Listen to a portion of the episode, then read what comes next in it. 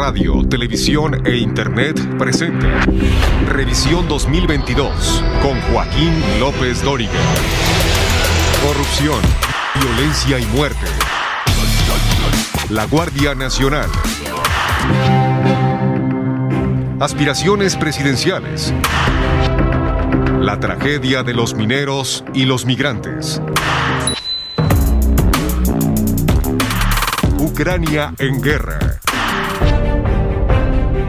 El adiós a la reina. Acompañe a López Dóriga en esta serie documentada, Los sucesos que cambiaron el rumbo de la historia. Revisión 2022, solo en Grupo Fórmula. Muy buenas tardes, tenga usted muy buenas tardes. Es la una y media en punto, pero en punto tiempo del centro de México. Yo soy Joaquín López Dóriga, transmitiendo para usted con mucho gusto, como todos los días, desde la Ciudad de México para toda la República Mexicana, pero toda a través de 95 estaciones de radio en todo el país. Y también estamos a través de otras 30 estaciones de radio más en Estados Unidos para todos nuestros paisanos. Y también estamos al aire, como todos los días, en Telefórmula. En Easy estamos al aire en el canal 121. En Sky, canal 157. En Total Play, canal 161 en Megacable Canal 153, en Dish estamos al aire en el canal 354. Y también estamos al aire para nuestros paisanos en Telefórmula Estados Unidos a través de las cadenas Xfinity Latino y Latino View, y por supuesto en internet y en redes a través de radioformula.mx y a través de lopezdoriga.com. Y hoy, hoy es viernes 30 de diciembre, se acaba el año, nos queda hoy, y mañana será Nochevieja 31 de diciembre. Y quiero decirle que esto es algo de lo más importante en esta revisión que estamos haciendo de lo que ha sido este año 2022 que se acaba, de lo que ocurrió, de lo que ocurrió en el mes de octubre. Octubre, un mes que siguió marcado por la inflación, la carestía, las secuelas de la pandemia, el grave y preocupante nivel de violencia, los asesinatos, y de la mano con esto, la aprobación, sin tocar una coma, de la reforma para ampliar de 2024 hasta 2028 la presencia de las Fuerzas Armadas en tareas de seguridad pública. Sí, ese ejército que su campaña presidencial Andrés Manuel López Obrador anunció que regresaría a los cuarteles y que hoy promueve y ensalza.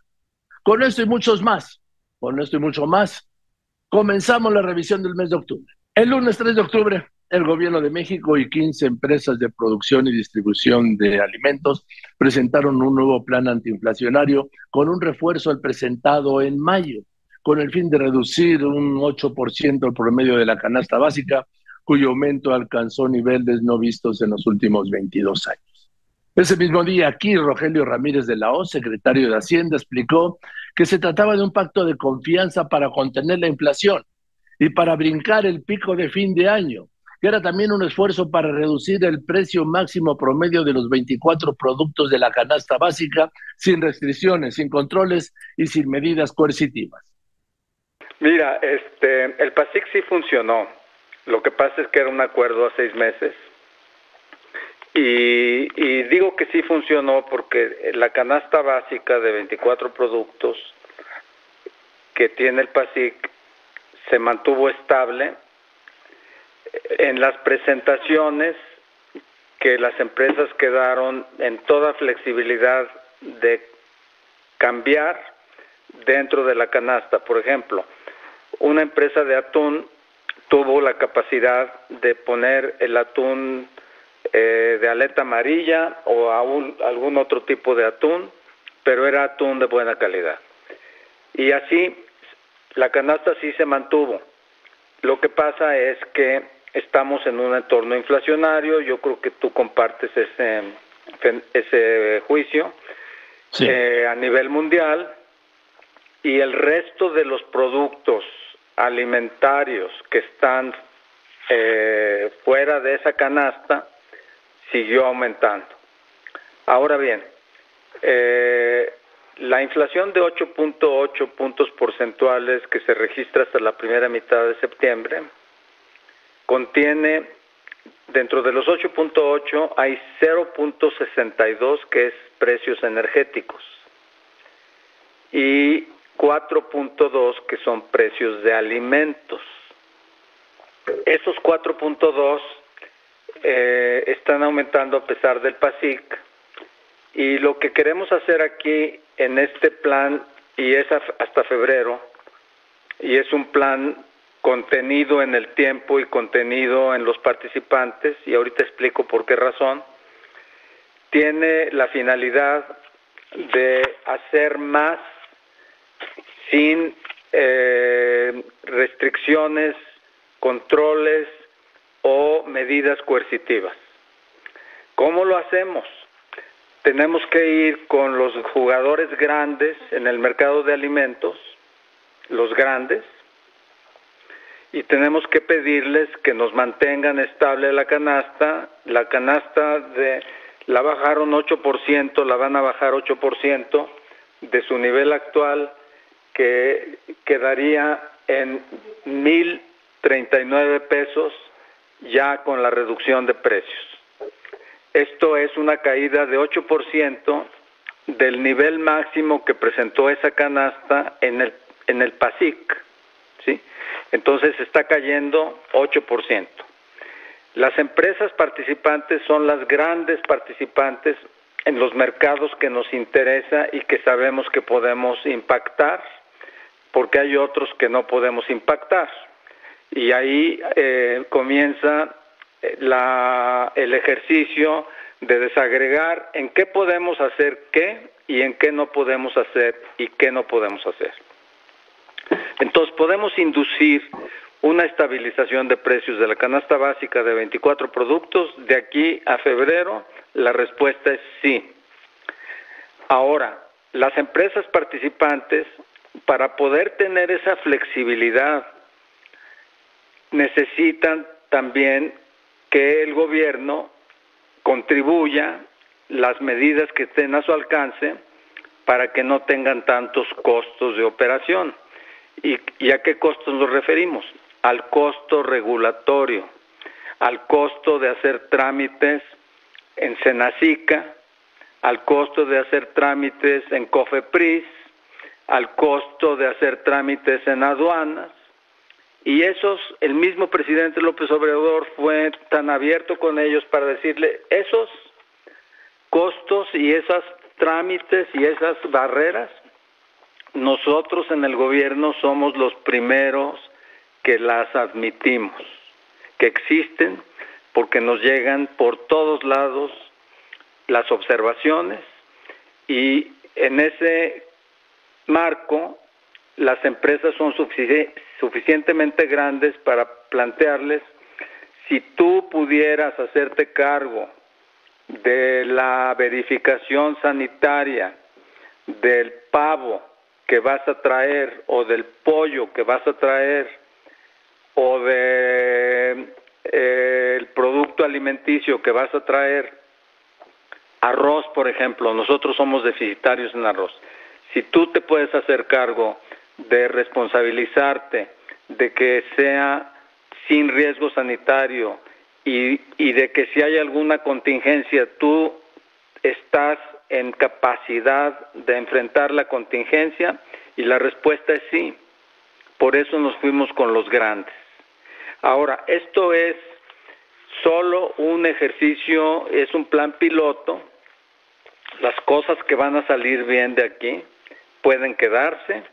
Las cosas que no salen bien, el mismo sector tan pequeño con el que estamos tratando nos da la flexibilidad para adaptar contingencias. No es lo mismo hacer un plan con 15 que con 500. Pero terminó octubre y los precios de los productos básicos no bajaron. Y usted, señora, lo sabe mejor que nadie. Usted, señor, que van al mercado, ¿sí? ¿Por qué? Pues porque con el mismo dinero que compraban hace un año, hoy compra menos. Y si quieren comprar lo mismo que compraban hace un año, les cuesta, les cuesta más. Y esto a pesar de que la inflación registraba una reducción de 8.70 a 8.53%. Así las cosas, tras el corte de la carestía al Sistema Nacional de Salud prometido, como el de Dinamarca, ¿se acuerda? Igualito. Lo más relevante del 2022 en una serie de programas especiales con López Dóriga.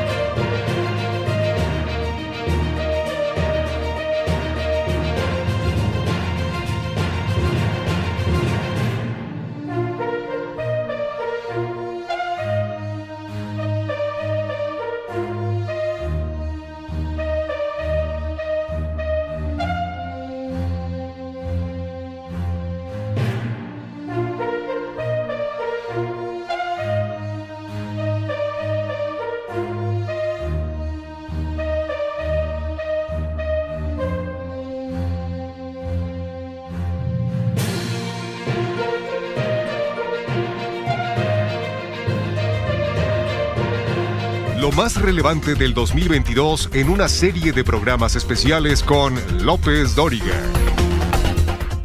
Y en los tiempos estelares de la 4T en octubre se decretó el adiós al cubrebocas, cuando la pandemia dejaba más de 500 mil muertos, que no debieron morir, y más de 7 millones de contagiados desde febrero de 2020, cuando los primeros casos.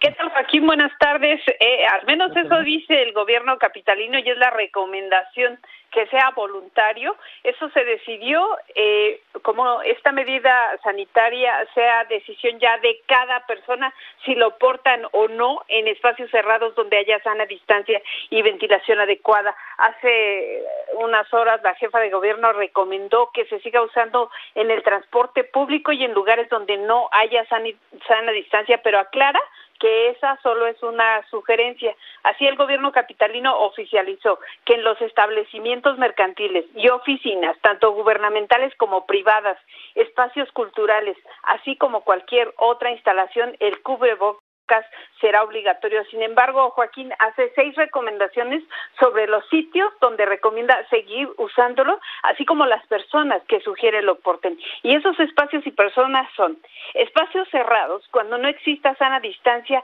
o adecuada ventilación, lugares de alta afluencia de personas como escuelas, transporte público u hospitales. También en actividades o espectáculos públicos en espacios cerrados a las personas mayores, personas con enfermedades respiratorias, personas con patología crónica o inmunodepresión, quienes sean sospechosos o confirmados de COVID y personas que decidieron no vacunarse. Esta es la sugerencia y esta es eh, lo que ha planteado el gobierno capitalino sobre el uso del cubrebocas en la capital del país, Joaquín. Claro, el uso del cubrebocas desde ese mes fue opcional y me hizo recordar aquella declaración del llamado SAR anti-COVID del doctor López Gatel, que aseguraba que el cubrebocas era ineficaz y también decía que el cubrebocas servía para lo que servía y no servía para lo que no servía. Y también decía, también decía en abril de 2020 que este, llegar a 60 mil muertes por COVID sería un escenario catastrófico. Casi las multiplicó por 10. Algún día el doctor López Gatel deberá responder por este servicio ideológico de la salud al servicio del presidente de la República y en especial a los muertos. Sobre esto, la doctora Verónica Thier, doctora en inmunología por el Imperial Cancer Research y coordinadora de la iniciativa Convidemos Vida, criticó duro ese uso político que le dieron al cubrebocas y afirmó que era un error dejar de usarlo, porque el cubrebocas, como el condón, había llegado para quedarse pues ha sido muy desafortunado, ¿no? Y, no solo en México, sino en el mundo, que es aún más triste porque eh, realmente no podemos eh, minimizar la salud pública, no podemos minimizar la salud de las personas, que es lo más importante y lo más valioso que tenemos. Y lo que necesitamos es aprender, ¿no? A mí me llama mucho la atención, como dices, este uso político del cubrebocas, porque además hay evidencia suficiente, no solo del cubrebocas, y estas son otras cosas que me gustaría que, las personas comprendan.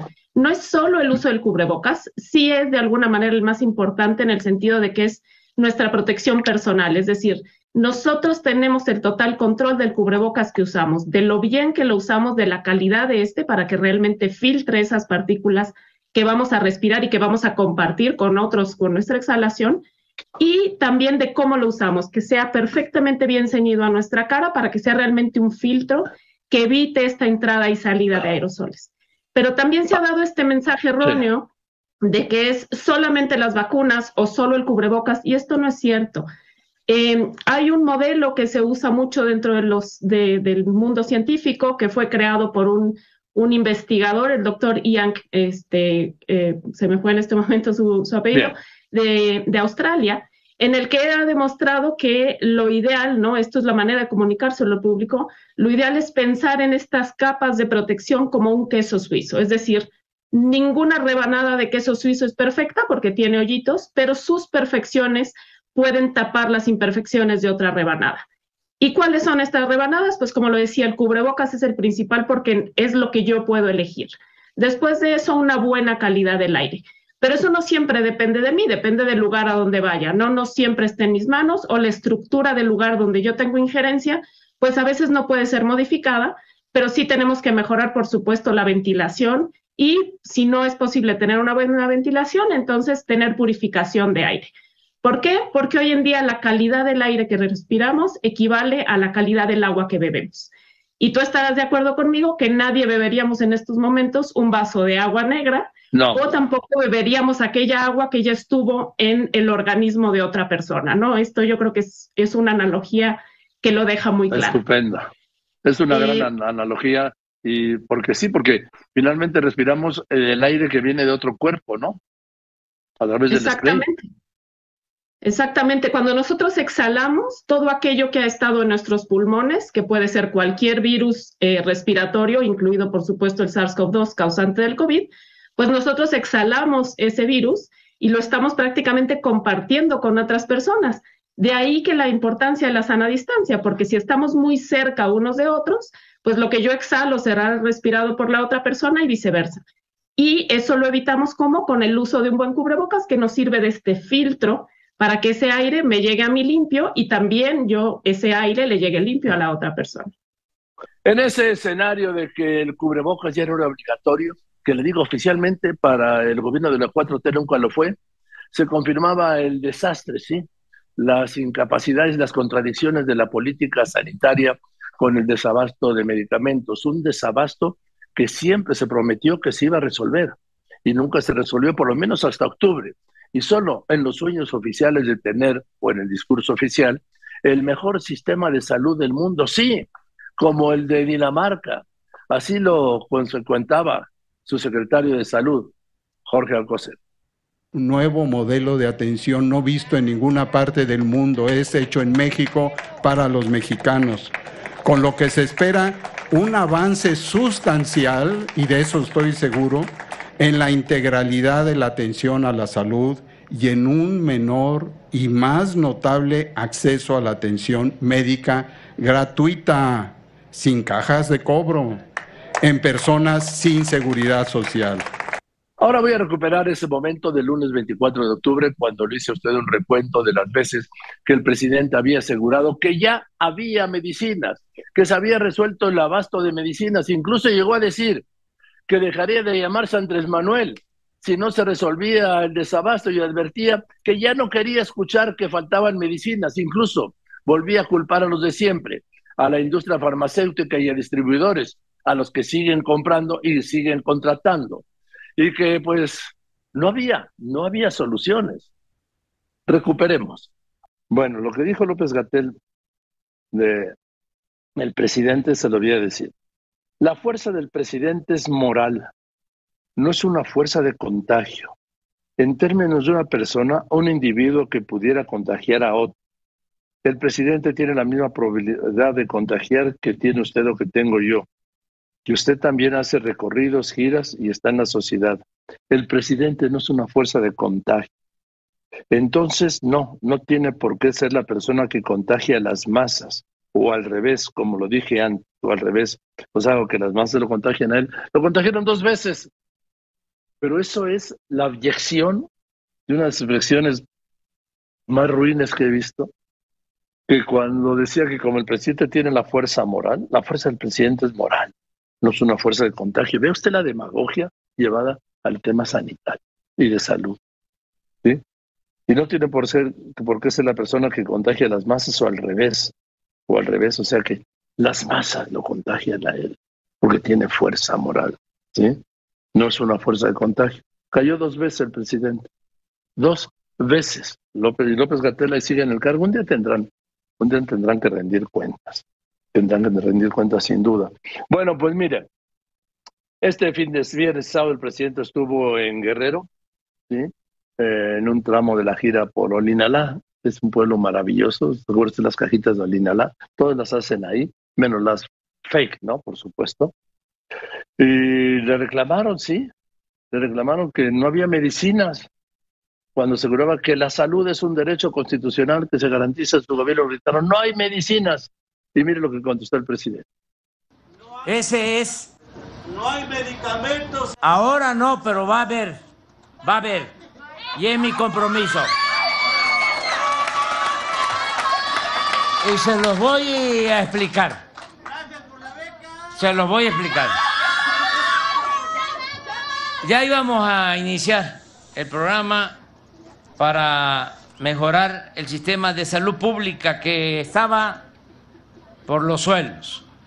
Y nos llegó la pandemia. Tuvimos que echar a dar un plan emergente para salvar vidas. Y nos dedicamos a eso. Para salvar vidas, 600 mil muertos. ¿sí? Pero antes, o sea, no hay medicinas, pero ya va a haber. Antes, el presidente el 24 de mayo dijo, ya hay abasto de medicamentos. ¿Sí? Pero el 24 de mayo de 2021, ¿sí? este mismo 24, aseguró esto. Escuche. Desde luego, ya eh, hay abasto de medicamentos, pasamos situaciones muy difíciles porque los que controlaban la venta de los medicamentos, estos monopolios vinculados a políticos, llevaron a cabo acciones de sabotaje y una campaña en medios en contra de estas eh, decisiones que tomamos. Y si yo le dije entonces, presidente, si cometieron ese delito tan grave de sabotaje, atentando contra la salud de los mexicanos, ¿por qué no procedió penalmente contra ellos? Pues no, porque no. Después, esto fue el 24 de mayo del 21. Luego, el 10 de noviembre, ¿sí? dijo, porque le dijeron, no hay medicinas y mire lo que dijo. Ya no hay excusa. Además, ya no se permite la corrupción que existía de que 10 distribuidoras acaparaban toda la compra de medicamentos que hacía el gobierno, ni siquiera laboratorios, sino empresas intermediarias distribuidoras vinculadas a políticos corruptos.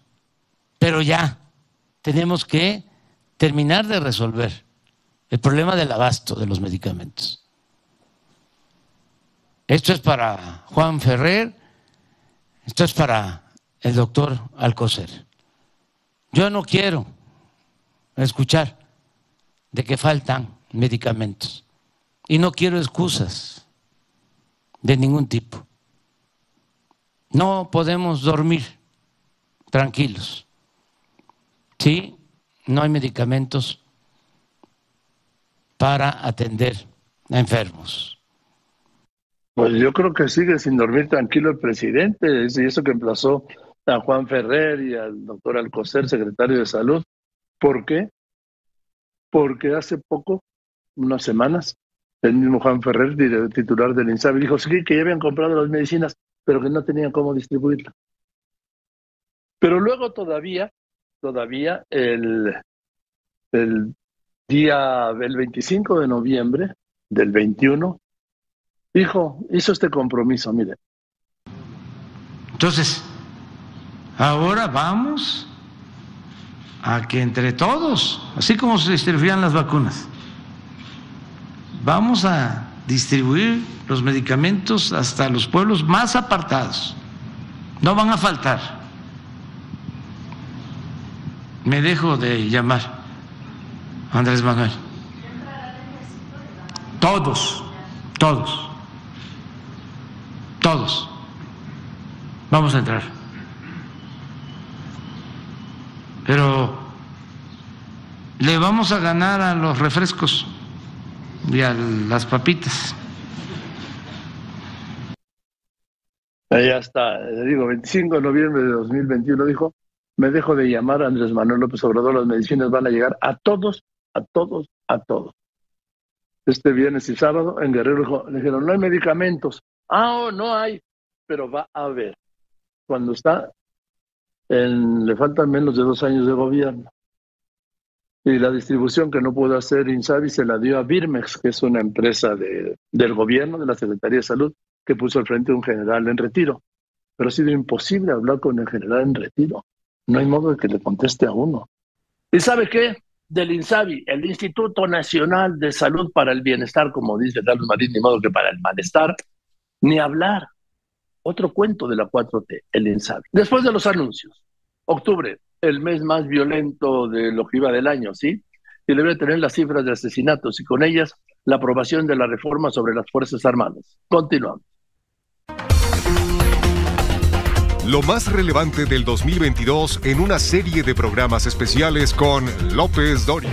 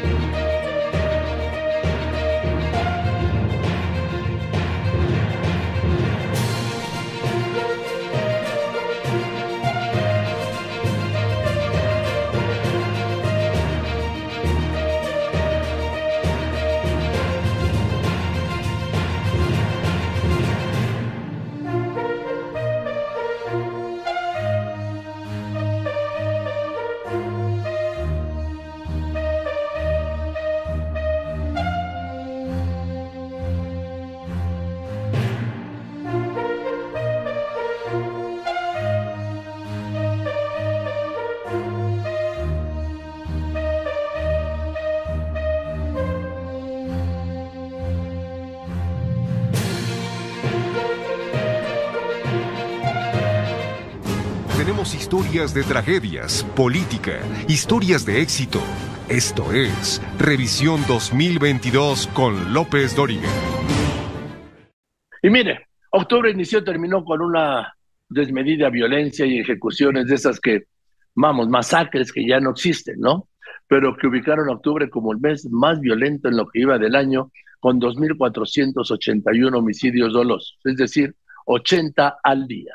Guanajuato, como siempre, Baja California, como siempre, luego el Estado de México, Jalisco y Michoacán siguieron encabezando la lista de asesinatos.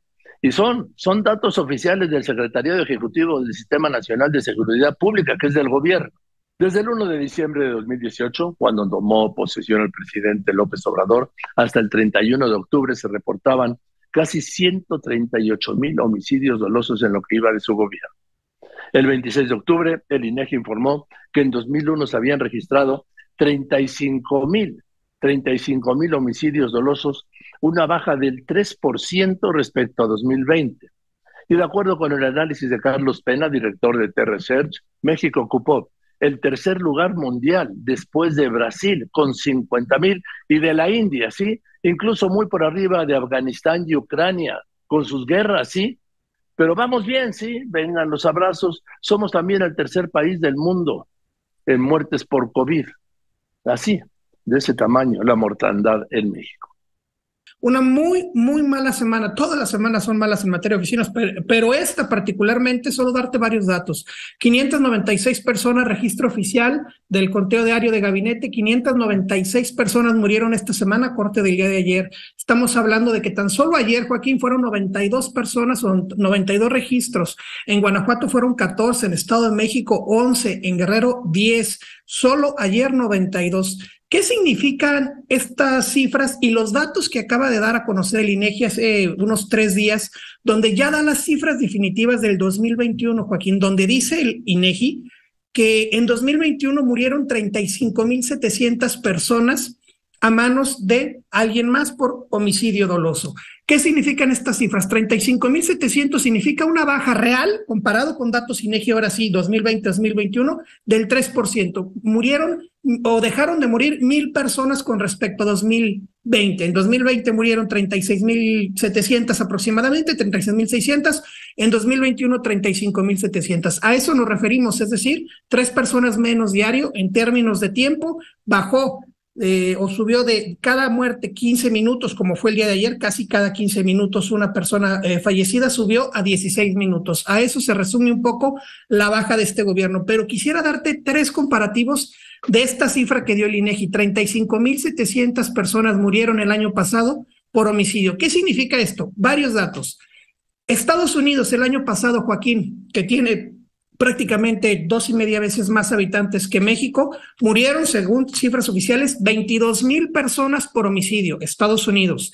En Brasil, que es el primer lugar mundial mundial de homicidios, murieron el año pasado 50 mil personas, pero tiene 200 millones de habitantes, poco más. La India es el segundo lugar mundial con más de 1.300 millones de habitantes y murieron 40 mil personas. Y México, a nivel mundial, Joaquín, es el tercer país donde más muertes hubo por homicidio en 2021. Y esos fueron algunos hechos registrados en octubre de esa violencia incontenible, de esas masacres que oficialmente ya no existen, pero ahí están, ahí están los muertos. Como esta ejecución de 20 personas el miércoles 5 de octubre en San Miguel Totolapan, en Guerrero, entre los muertos el alcalde y el papá del alcalde.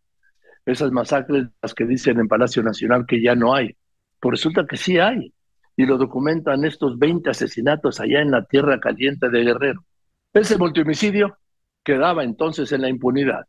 Ese mismo día, pero en Cuernavaca, asesinaron a tiros a la diputada local por el partido Morelos Progresa, Gabriela Marín. Sus asesinos la siguieron en moto y cuando salió de una farmacia, la mataron a tiros. En la mañanera del jueves, el presidente se deslindó de toda esta violencia, como siempre lo ha hecho, culpando al pasado, a los gobiernos neoliberales.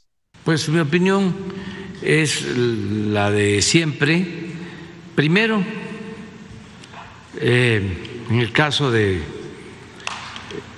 mm, Totolapa, lo de Morelos, esto de Puebla y todo lo que tiene que ver con la pérdida de vidas humanas, pues eh, lamentarlo mucho, abrazar a, las eh, familias de las víctimas.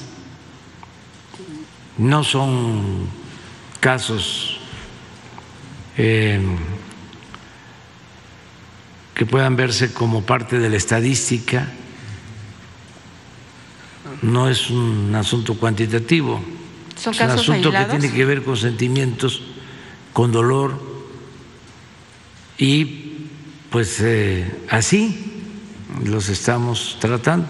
Hay una descomposición, siempre lo he sostenido, que vino de la mano de la política neoliberal. Eso no se debe de hacer eh, a un lado. ¿Cómo fue que llegamos a esto? Y esa tragedia.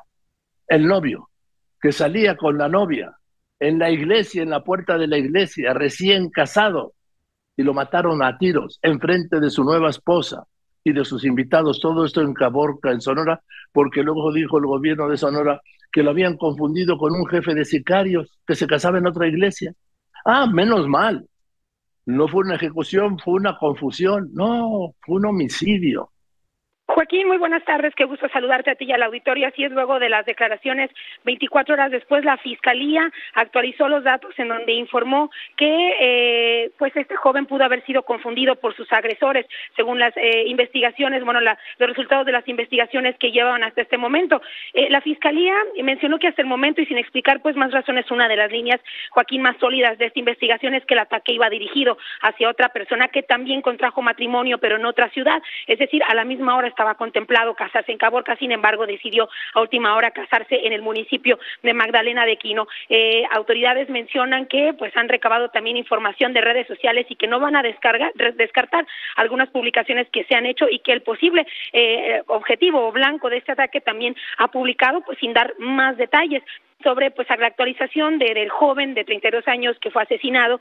Sus restos, Joaquín, fueron incinerados y llevados, trasladados al estado de Durango, donde le van a dar pues sepultura y los actos relacionados a, su muerte en este estado, lugar de origen. Su hermana, que recibió algunos impactos de bala, está afortunadamente pues fuera de peligro, nos han confirmado autoridades.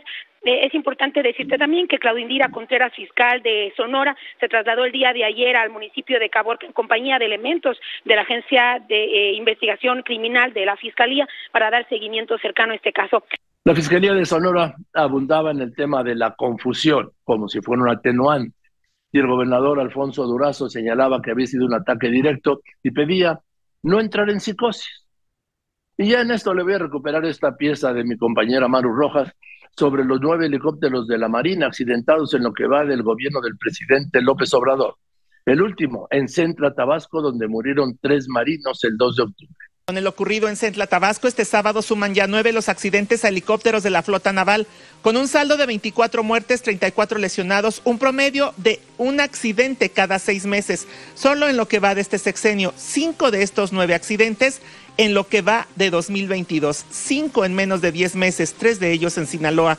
En su calidad de exsecretario de Gobernación, Santiago Krill Miranda, dijo que Sedena y Marina tenían como prioridad cambiar sus flotas aéreas que integran entre ambas instituciones 81 aviones y helicópteros, lo que urgía, dijo, desde hace dos décadas. Pero en estos casos se tiene que renovar, se tiene que renovar. O sea, esto era lo que platicamos todos los días entre el secretario de Gobernación, que era yo, el secretario de Defensa y el secretario de Marina, este, y luego este, los sistemas de información y de inteligencia. Hay veces que llegamos a la mesa, uno traía una información, otro otra y nosotros otra. Este, Desde la época de Fox se planeaba renovar y no se pudo. Eh, que perdóname. los helicópteros de Marina. Mira, este, eh, estamos hablando de hace 22 años, Mar. Este, entonces, pues en aquel entonces ya eran viejos. En mayo de 2019 ocurrió el primer accidente registrado durante el gobierno del presidente Andrés Manuel López Obrador, helicóptero MI-17 tipo cisterna para la contención de un incendio en el municipio de Jalpan de Serra. Entre Querétaro y San Luis Potosí fallecieron cinco marinos, un funcionario de la Comisión Nacional Forestal y la causa fue la falta de combustible, según el dictamen final. Marzo de 2020, segundo en Songolica, Veracruz, helicóptero Black Hawk. Una persona murió, 11 más resultaron heridas. Se trasladaba a dos víctimas de secuestro. También con autoridades de Veracruz en agosto de 2020, pero en Agua Blanca, Hidalgo, el tercer accidente en que viajaban 20 personas para sobrevolar la zona afectada por huracán Grace, entre ellas el secretario de Gobernación de Veracruz, Eric Cisneros. El saldo, 11 heridos. Octubre de 2020, cuarto percance, helicóptero MI-17 presentó fallas al aterrizar en inmediaciones del Aeropuerto Internacional de Villahermosa en Tabasco. Tres personas heridas. A finales de abril pasado, aquí sí, quinto malo, en las inmediaciones del Aeropuerto Internacional de Mazatlán se desplomó el helicóptero MI-17 de la Marina durante una maniobra de despegue hacia la zona de reabastecimiento de combustible, heridos al menos dos de los cinco elementos que lo tripulaban. 2 de mayo de 2022, sexto incidente en aeronave de entrenamiento de la Secretaría de Marina, Aeropuerto Internacional de los Mochis, dejó un saldo de dos cadetes heridos.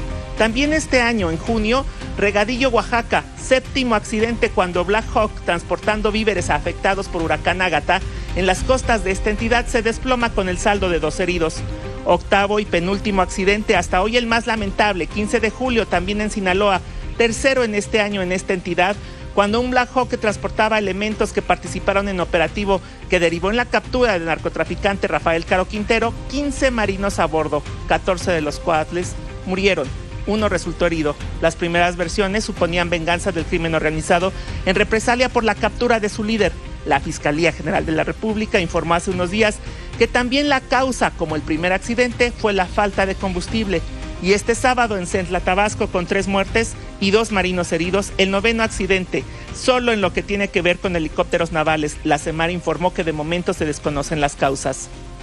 En la lente, Miguel Ángel Brígido para Grupo Fórmula, María Eugenia Rojas. A regresar, pues no, no hubo sorpresa alguna en la aprobación de la reforma de las Fuerzas Armadas. El secretario de Gobernación, Adán Augusto López Hernández, fue su principal operador y promotor en los congresos para hacerla constitucional. Continuamos. Tenemos historias de sueños rotos, corrupción y grandes personajes. Esto es Revisión 2022.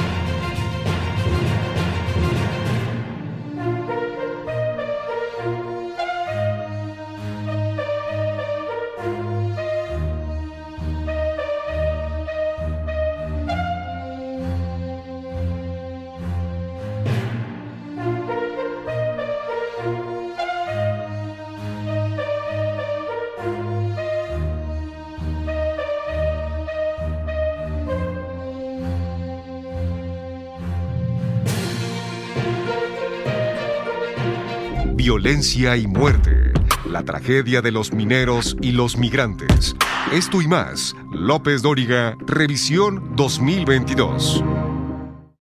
Le he dicho, bueno, el mismo secretario de Gobernación, Adán Augusto López Hernández, lo dijo aquí, que fue el principal operador para negociar con los partidos de oposición la reforma para ampliar de 2024 a 2028 la presencia de las fuerzas federales en tareas de seguridad pública y aprobarla en las cámaras de diputados y senadores, a pesar de todo y todos los que decían que iban a estar en contra y luego no estuvieron. Así lo contaba aquí el secretario de Gobernación.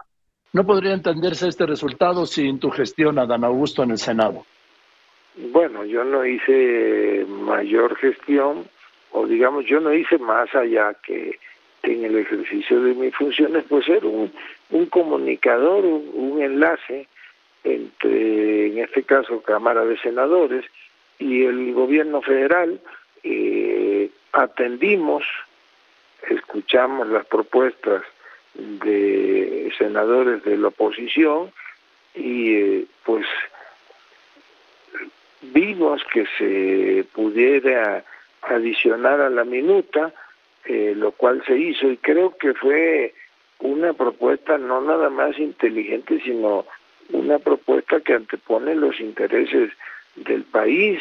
Los senadores del PRI, eh, senadores del PRD que votaron a favor del proyecto, a favor de las adiciones, pues trabajaron muy de la mano con los senadores de Morena para articular una propuesta que no fuera nada más el, el hecho de prorrogar los años en los que las Fuerzas Armadas, en este caso la Guardia Nacional, tendría que estar haciendo labores de seguridad pública, sino finalmente generando una serie, primero, de contrapesos, eh, de equilibrios al trabajo de las Fuerzas Armadas y después de ello en eh, un diagnóstico preciso.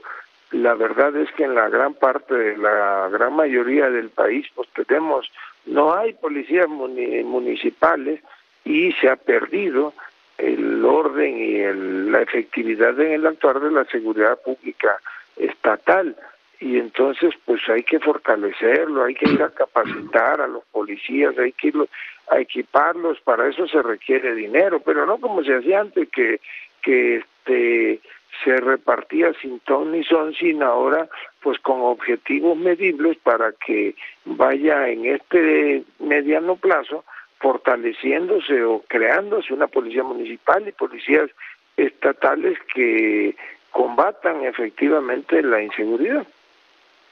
Es más, digo, la, todos sabemos que salvo una o dos excepciones, secretario, eh, las policías municipales están en el abandono y no solo eso, hay 400 de los 2.500 municipios que no tienen policía municipal, que no existe un policía municipal en su municipio. Y hay el doble de esos que existe medianamente la policía municipal y que no tienen capacitación, no tienen armamento, sobreviven con ingresos de 3 y 4 mil pesos mensuales, pues así no podemos tener una fuerza verdaderamente civil que sea eficaz en el combate a la delincuencia. Eh, mira, ayer, y lo pongo a manera de ejemplo, en eh, creo que fue en Irapuato, resulta que la policía municipal no pasaron el examen de control de confianza y hubo que entrar a apoyar la Guardia Nacional, no nada más a desarmar a esa policía, sino a hacer labores de seguridad pública. Y esto pues se da en muchos de los estados del país. A ver, Adán Augusto, eh, dime una cosa, ¿qué parte o qué aspectos son los más importantes que se introdujeron a esta, a esta reforma, que no venían de la Cámara de Diputados y que se introdujeron ahí en el Senado? Bueno, yo te diría que primero, pues desde luego el plazo, ahora se plantea que sean ya nueve años, o sea, como llegó en la Cámara de Diputados, pero se le agregó que la Fuerza Armada Permanente sí podrá estar en tareas de seguridad pública conforme a los términos planteados por la Suprema Corte de Justicia de la Nación. Esto es que se debe de ser la participación extraordinaria, regulada, fiscalizada, subordinada con definiciones eh, que provienen ya de, resoluciones que había emitido la Suprema Corte de Justicia y que nos, nos ordenan, digamos, jurídicamente la tarea de las Fuerzas Armadas. Hay otra fíjate, dice la Fuerza, más o menos, dice que la Fuerza Armada Permanente realizará las tareas de seguridad pública con su organización y medios y deberá capacitarse en la doctrina policíaca establecida en el artículo policíaca civil establecida en el artículo 21 de la Constitución.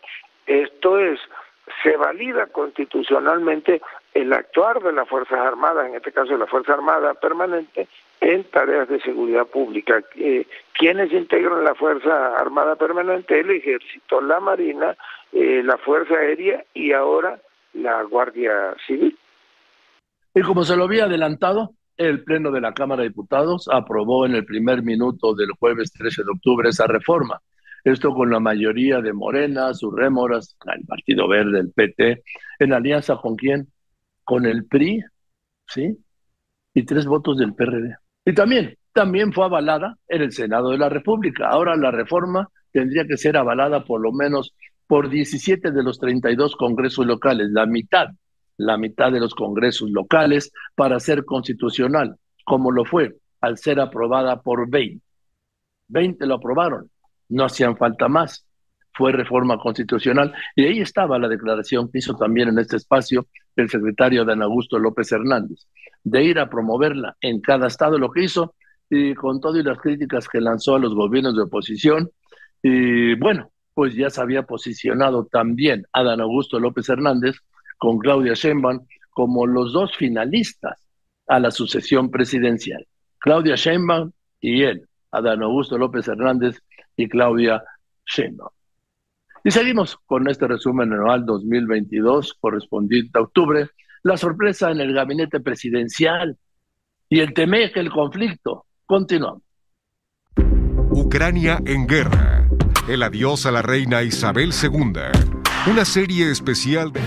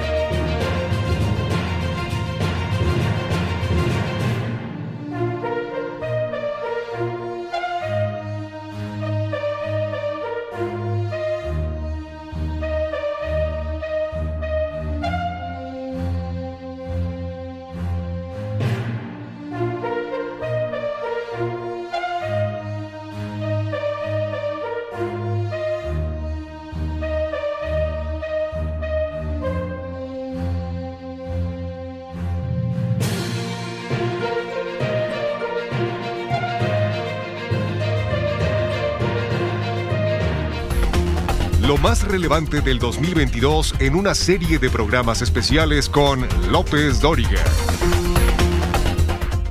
Para el jueves 6 de octubre, de manera sorpresiva, sí, sorpresiva, el presidente López Obrador en la mañanera anunciaba que había aceptado la renuncia de Tatiana Cloutier como secretaria de Economía. La misma Tatiana Cloutier confirmaba la noticia allí en la mañanera y leyó su carta de renuncia muy conmovida. Estimado presidente, aprovecho esta nota para agradecer la gran oportunidad que me has dado de caminar contigo en favor de la cuarta transformación.